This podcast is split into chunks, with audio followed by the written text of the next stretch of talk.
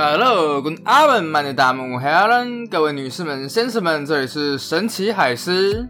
首先，想要先问一下大家，昨天的圣诞节过得好吗？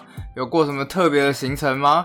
如果有人回答说没有，我一整天就是待在家里面看 Netflix 追剧，恭喜各位，你们这就是我最想要、最想要度过圣诞节的方式了。在一刚开始呢，我还是要先非常开心的跟大家宣布，随着圣诞节的结束，我的假期也终于来临了。哇塞！回想起这半年，真的是从中秋节到国庆日，再到圣诞节，每一天我都为自己打气，说加油加油，再撑一下下，只要到下个月就可以全部结束了。但是到下个月之后，事情还是一件一件的来。终于在圣诞节的时候，我确定，真的我已经确定。接下来真的都没有什么太多的行程，只要待在家里面好好的写文章。比方说下个星期我只要写一篇、两篇，顶多区区一万五千字，然后我的一个星期就可以结束了。现在算一算，真的是一个非常悠哉的星期啊！不过也就因为上个礼拜几乎都在工作，所以我几乎没有什么时间在准备 podcast 的事情。真的，我原本这个礼拜真的打算找一个，就是一次世界大战圣诞节休战这个故事。大家如果有兴趣的话，可以就是在下面留言告诉我，我之后还是会写的。那这一次呢，还是就是以闲聊为主。不过大家不用担心，身为一个历史 geek。所有我讲的东西，还是多多少少跟都跟历史有点关系的。那今天的主题要讲什么呢？其实这是我自己个人最有热情的东西。所以今天的题目就是我怎样从修道院里找到简单生活。听起来好像有点历史宅的感觉，有没有？好，这一切都要从我开始接触极简生活说起。事实上，早在我在德国的时候就已经开始在做这件事情了。毕竟，身为一个留学生，你知道迟迟早有一天你必须要回来，所以你东西都不太敢买太多。而之后呢，每个人在读书的时候，尤其是在德国念书，其实坦白讲，那种休闲时间是蛮多的。所以到最后，除了课业以外，每一个人到最后都发展出了一套他们自得其乐的生活方式。比方说，我有些朋友啊，那些朋友呢，研究料理，研究到自己用胡萝卜泥、菠菜泥之类各式各样颜色，然后混合面粉，最后做出了一碗彩虹面条。他花了七个小时时间来做这一碗东西。然后也有一些人觉得 Stephen Jobs 最后变成一个叫做果实主义者，只吃水果。想试试看自己到底能够撑多久。那有些人也信了一些密宗之类的，后来天天在图书馆面前练习吐纳。而更严重的还有一些情况是怎样？比方说，有人在森林里面散步，散散散散到最后，居然就出家了。不知道为什么，好像留德学生出家的比例特别高，而每天活在这种怪胎的世界里面，其实也有一些好处，就是只要你不伤害别人，你知道你不打扰别人，你爱做什么事情都行。所以那一瞬间，我们生长到二十几岁、三十岁，第一次有一个环境完全不受人打扰，也不用管任何外界的眼光，你就完全探索自己任何想要的事情。因此呢，在最后，我也找到了我自己喜欢的东西，叫做极简生活运动。好，一刚开始说到极简生活的起源，其实很早很早以前就已经开始了。比方说，就中世纪啊，或者是希腊罗马时代，在那个前工业革命的漫长时光里面，大家其实都是别无选择在过极简生活的。真正开始就是作为那种反消费主义啊、环保意识兴起的这种极简生活主义，是非常晚近的事情，可能大概到二十一世纪之后吧。二零零八年雷曼兄弟垮台之后，越来越多的欧美人开始对反思一件事情：诶，经济增长到底是不是等同于幸福？所以，越来越多人靠限制自己的物欲啊，开始追求自然啊、灵修啊、体验啊这种心灵的行为，来找到自己人生的平静和真正的价值。所以我大概是在二零一三年、一四年的时候才接触到这种东西。那时候我就觉得，哇，天呐，好酷哦！尤其是大家知道，我非常的追求就是轻便的人生。所以在整个二零一三年、二零一四年，我的整个衣柜是这个样子，就是一件深蓝色的海军大衣，然后再加上两件休闲的外套，一件是黑色西装外套，一件是普通日常生活的，然后再加上白衬衫三件，黑裤子两条，然后鞋子两双，运动服一套。嗯，That's all。就是后来我在德国留学的末期，我甚至已经极简到我有的时候礼拜天，然后会对我朋友讲说：“哎，我今天不能出去。”别人说：“哎，为什么不能出去啊？”哦，我没有衣服了。现在想一想，我好像是我所有朋友里面唯一一个会拿没有衣服穿当成没办法聚餐的理由的。不过幸好我朋友人都很好，这么奇怪的理由，反正他们也都是这样接受了啦。在德国什么怪人都有。现在想一想，我还有这么多朋友，真是一件令人心怀感恩的事情啊。不过，其实我也要老实讲，在极简生活到后期之后，我也开始遭遇到了一些小小的问题。比方说，一刚开始，我的确是像所有其他就号称宣称要过极简生活的人一样，是为了让自己摆脱物欲啊，要为了找到真正的自己啊，然后开始这样运动。不过后来我发现，极简生活运动有一个非常重要的问题，就是人都是会走火入魔的。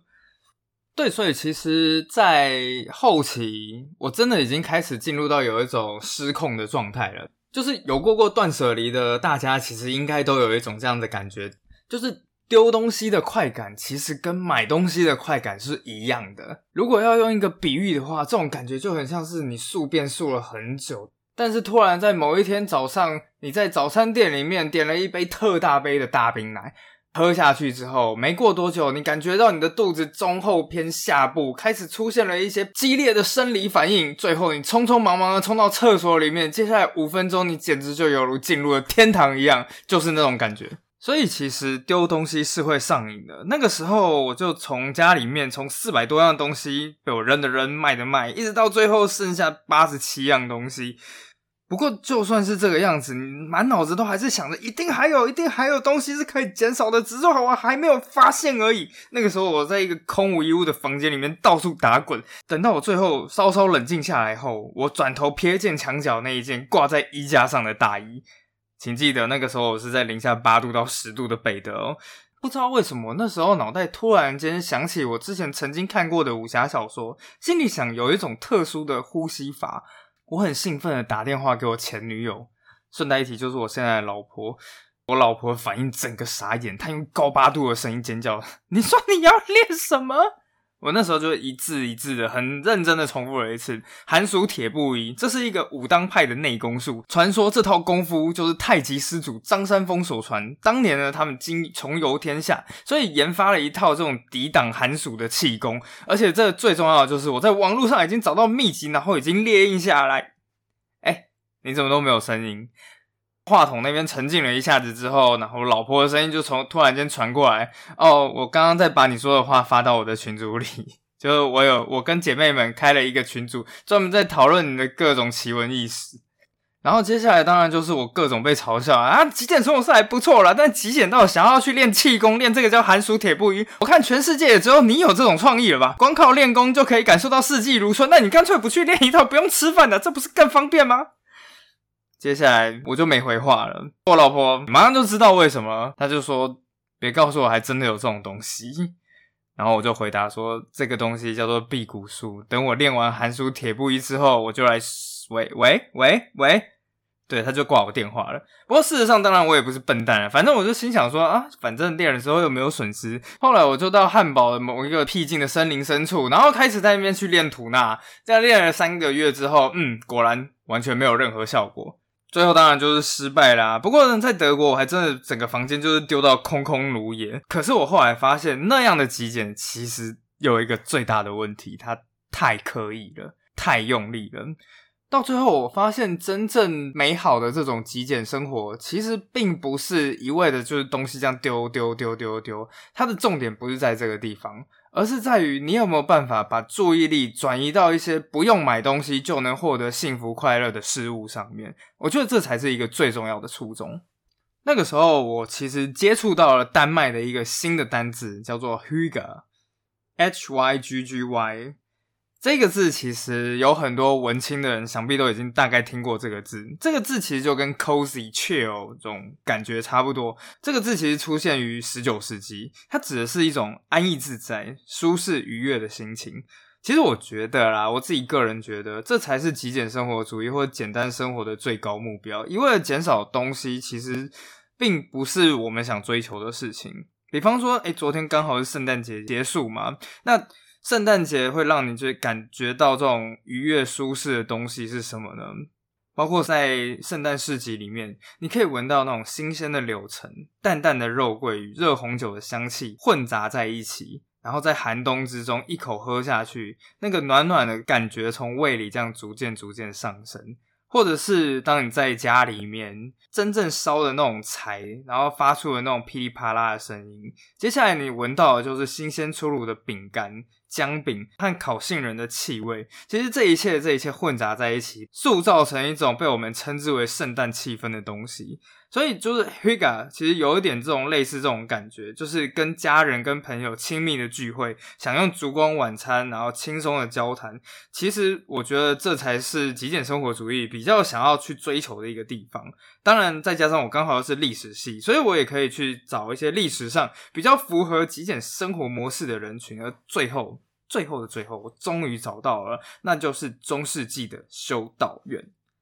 乍听之下，好像诶修修道院这东西跟简单生活好像就有点搭不起来。可是我后来发现一件事情，其实这一些隐修院或者修道院，他们提供给我们一种完全不同的价值观。打一个很简单的例子，比方说现在我们这种消费主义的社会，它不断灌输我们是人生最高价值就是要吃得好、穿得好。但修道院，尤其是这种简单人生哲学，提供给我们另外一个人生重要的元素，那叫做睡得着。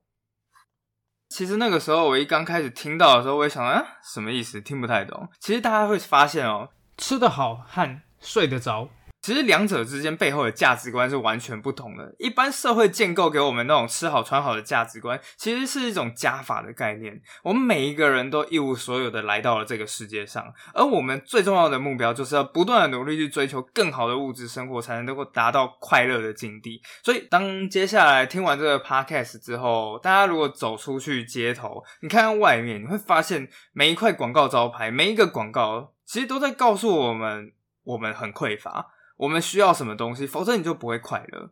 但事实上，不管你买了什么东西，最后他给你的快乐其实都有限的。之后你会开始恢复到那种不快乐的状态，逼迫你去买其他的东西。我原本一刚开始不太相信这样子的逻辑，但是一直到有一天我在书上看到了一就是一句话，他是这样子说的：快乐这个情绪对资本主义世界是有害的。因为一个快乐的人是不会去消费的，所以最好的这种商业模式就是要创造某种匮乏感，甚至是威胁感。比方说，哎，缺乏这种营养素，癌症一定找上你。这样熬夜，当心过劳死，巴拉巴拉，让你觉得没有这个商品，我们就完蛋了。但是这种睡得着的价值观，其实他们的人生目的在于的是减少，代表说你要尽可能排出困扰你的心理负担。比方说，根据以前古希腊伊比鸠鲁学派的想法，人在原厂设定其实就是快乐的。但是我们在成长的过程里面，会累积越来越多的不快乐，包括各种庸人自扰的焦虑啊、愚蠢的欲望，尤其是那些即使被满足也不会变得更幸福的欲望。而那时候，就人类不快乐的来源主要有三个，这三个其实蛮重要的。第一个叫做成功偏见，就是啊，我要成功，我就一定要有多大的房子、多好的车子，巴拉巴拉巴拉。但是事实上，每个人的需求是不一样的。另外一个不快乐的来源叫做攀比，就是这种比较得来的不快乐，其实从我们小时候就已经开始。尤其是当我们把我们人生各项幸福的指标全部都开始量化之后，小时候比的是分数，比的是学校，比的是身上穿的那些制服；长大之后开始比的是车子的牌子、房子的平数，再加上收入的多寡。当你在这，就原本一刚开始，你会觉得，哎，我自己人生好像蛮够的。但是突然间你发现，哇，有人跟我做的是一样的事情，但是他的收入是我的四五倍，你瞬间就会觉得，哎，人生好像有点不开心。而最后呢，就是另外一个叫做选择过多。所谓选择过多是什么东西呢？等下我们之后再讲。好，在这边我们先讲一下攀比这件事情。减少攀比最重要的一项工作，就是适时的脱离人群。好，这就是开始我要讲到修道院里面最重要的东西。当你看到欧洲的修道院的时候，其实它多半都在一些比较离群所居的地方。修道院里面有句话叫做 “benefixis benequit latui”，什么意思？它叫做隐居者生活闲适。从西元四世纪西方隐修院之父圣本笃跑到意大利卡西诺山开始了自给自足的隐修院生活时，就有一件很重要的事情是。人们得适时的去脱离人群。之前我看某一部 TED 的影片，他说到底要怎么样长命百岁？有一些说法是说什么啊，我们要用一些补品啊，一些特殊的养生方式啊。但那部影片提出一个很酷的论点是，其实这些东西都不是重点，而是当你的生活周遭里面，比方说十个或者二十个人里面，好了，是否有那种不断带给你负面情绪的人？什么意思呢？炫富的朋友啊，情绪勒索的亲人啊，天天催婚的长辈。假如说你身边这一些最亲密的人，每天不断的灌输负能量时，当你再过四十岁之后，你的身体情况都会开始急剧下降。所以最后这个影片的建议就是，那就是就算是亲人这样子，顶多圣诞节聚一下就够了。不过问题是，如果不行的话，至少也要适时的离开一下人群，来到一些轻松的乡间，为自己喘一口气。当你走入人群是为了他人，而当你远离人群时，则是为了自己。所以在以前那些隐居者眼中，他们离群所居，其实道出了一件悲哀又真实的事情，就是在他们的眼中，这个世界就是一切苦难的源头，而人们往往能与之保持一定距离，来获得快乐。对，其实快乐就是这个样子。好，那当然，在离群所居之后，修道院里面的生活又是长怎样呢？在这边，我们就要说到修道院的另外一项特色，在那一个时钟都还没有被发明出来的中世纪里面，他们就开始了一个很重要的事情，叫做作息规律。不过，我后来真的去查了一下修道院他们的作息之后，我发现他们的作息实在是太夸张了。比方说，在一个修道院叫做盐归西堵修道会里面，他们每天早上起床的时间是凌晨三点半。我那时候一瞬间我就觉得，嗯，好，我没有 打算要按照这样子的方式来作息。但我后来发现了一件最重要的事情，其实就是你的作息，其实几点起床不是重点，但是重点是作息要规律，每天都是必须要一样。为什么呢？因为最后我发现作息规律其实有一个好处，就是每到什么时间，你就自动的会去做什么事情，从而减少做出选择时所消耗的能量。因为到最后你会发觉，人类不快乐其实有一个重要的原因，就叫做选择过多。比方说，今天你要出席一个，比方说重要的场合，好了，当你一打开衣柜里面，发现自己有两千件衣服。你想要为自己选择出最适合这个场合的穿着，毕竟这是一个非常重要的场合。而当你在两千件衣服里面，你要怎么样能达到这一件事情呢？唯一能确定能达到这个目标的方法，就是把这两千件衣服全都试一遍。其实坦白讲，一听到之后，光想都觉得累。所以极简生活有一个很重要的目标，当然大家可能都已经听说过了，就是减少选择。除了减少衣服和用品的数量之外，还有另外一个方法，我觉得蛮实用，就是这一个修道院里面说的作息规律。当然，如果大家对修道院有兴趣的话，我个人建议你们可以去查一下，就一个叫做圣本笃清规，他们可以告诉你他几点起床。就是三点半，然后每天几点开始工作，几点开始玩岛，这样子一天作息。不过，我觉得重要的事情是，你要找到一个最适合自己的作息方式。我自己是从网络上找到的，啊，是一个叫做什么最佳健康作息表。不过，事实上这真的假的，我也不知道。反正根据它，也的确是没有什么太大的坏处，就是了。因此呢，我就按照这个时间表，再根据自己的作息或者需求来进行微调，这样子。首先，每天早上是七点半起床。起床之后，先喝一杯水，然后慢慢的吃早餐。当然，这边有很多就是那种推荐，说什么啊，这价值十亿的晨间习惯呐。我自己个人觉得，就是里面有很多啦，像什么冥想啊、做运动啊、写东西啊。我自己觉得不一定要全部都做，但你可以视情况选择自己所需。我自己会选择的其实是冥想。在英国最有名的贵族学校，它叫做伊顿公学。在这所学校里面，每一个学生在开始一天的课程之前，都必须要先去教堂唱圣歌啊、祈祷这样子之类的。这不只是一个宗教意涵，而是最重要的是在一天开始之前，先清空自己纷乱的情绪，然后稳定心神。早上八点半或者九点，我开始正式工作。那个时候作息表是这个样子建议的啦：先完成最困难的工作，这个我的确是相信的。之前我忘记是看到哪一本关于时间管理的书，他的个人建议是：当你最好在起床之后，精神最足的四个小时之内，完成一天百分之七十到八十的工作。所以大概在每天早上八点半到中午十二点半这上午的时间里面，我都会做一些最困难、最需要专注的工作，而通常都是写作的行程。其中专注这件事情，坦白讲，我真的觉得非常的重要。我之前看过一本书，叫做《勇闯修道院十五天》，呃，大体上其实就是讲说一名创业家跑去体验修道院的生活十五天这样子啊。里面有一句话，我倒是觉得蛮受用的。他首先他观察到。修道士有一个地方跟外面世界的人最不一样，但也是他最喜欢的地方是修道士一次只做一件事。那位作者是这个样子说的：我们生活在一个充满代办事项清单的世界里面，所以有的时候我们会不知道从何处着手才好，所以自然的反应当然就是什么都做。一次就是做非常多的事情，而对我来说，这一切都像是一场比赛。最重要的事情就是在一天之中能做多少就做多少。但修道士的逻辑完全不一样。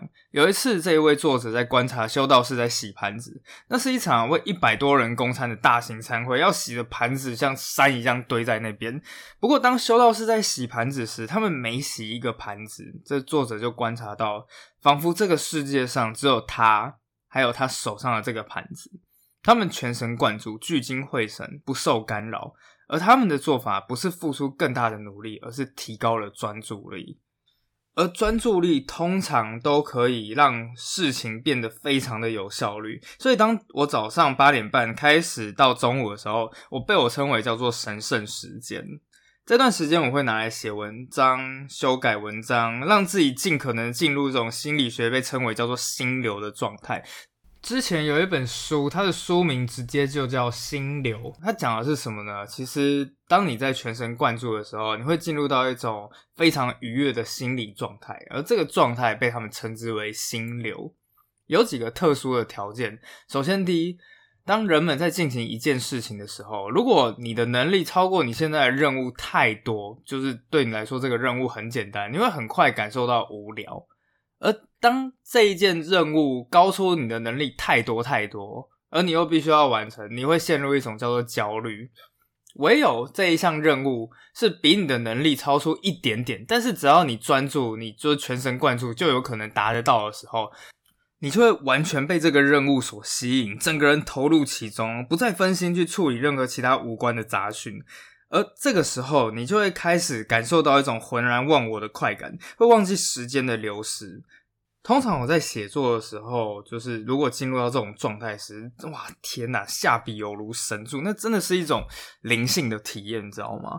好像有一个更上面的力量，然后在你的耳边喃喃细语，让你看打出连让你自己都赞叹的文字。但你知道你打的、你写出来的东西很好，但你都不知道你写出来的东西实际上到底怎样。等到这就是当你离开了那个状态之后，回头去看，你会觉得哇，天哪，这到底是谁写的？这。这真的是我写的吗？不愧是我的那种感觉。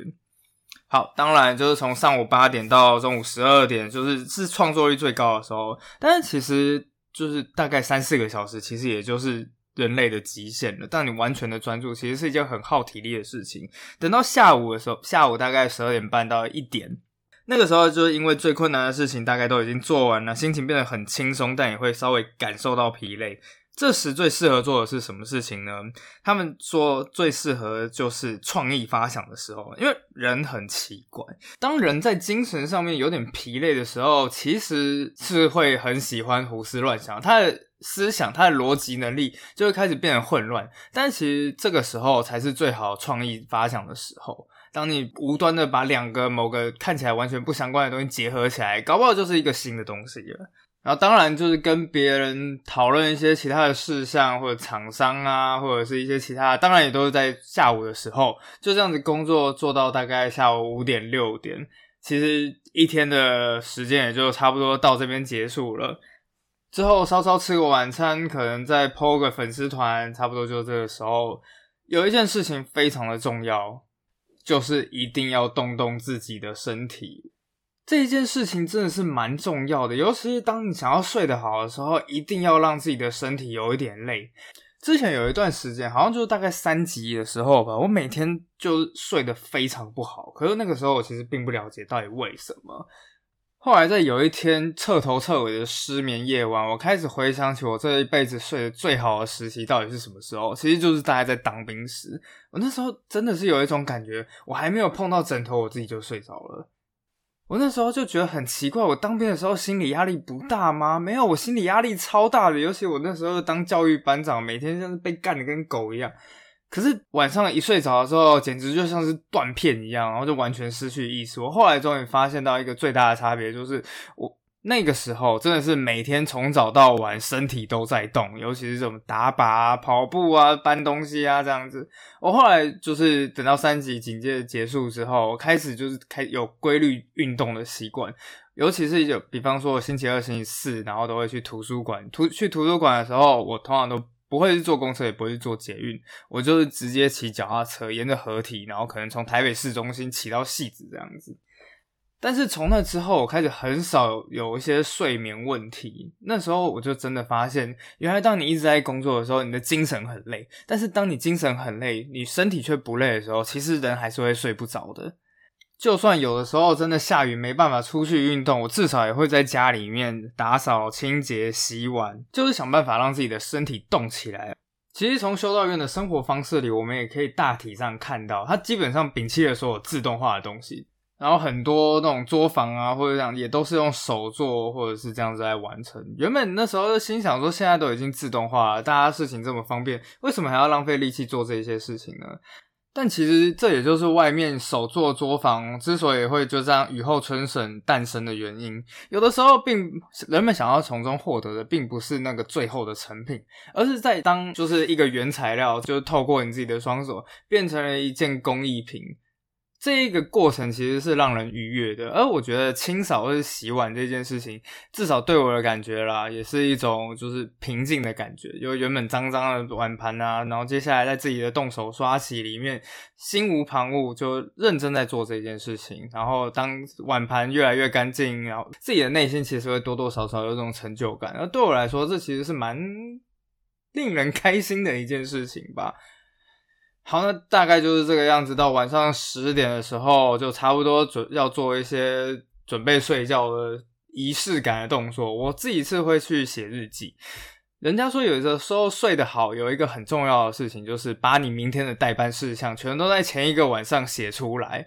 为什么这样子呢？因为有的时候你的脑海里面会积到很多东西，你明天要做这件事情，做那件事情，但是你没有一个全盘的规划。在这个时候，你就把这一些代办事项全部都这样子写下来，有助于清空你自己的脑袋。呃，到最后十二点左右的时候，就心无旁骛，好好就躺在床上，然后就这样子度过一个安稳的夜晚。好，这就是我按照修道院的模式改编出来的我自己完美的一天啦。不过呢，其实我也要先老实承认一件事情，就是我自己个人不是一个自律的人。坦白讲，就是对生活极简生活主义者有千千百百种。对我来说，每一天就是按照自己这样子规律的作息，其实每天都是一个挑战，因为你永远都不知道当天晚上会发生什么事情。比方说，李静也又在 Po 文啦，然后那时候你就会开始疯狂的这样子追。所以对我来说，没有说什么一个月，然后习惯就这样子养成这一件事情，而是每一天每一天，你都必须要跟自己内心的小魔鬼来抗战。但当你后来战胜的次数越来越多，越来越多，你可以真心的感受到自己是会变成一个越来越好的人。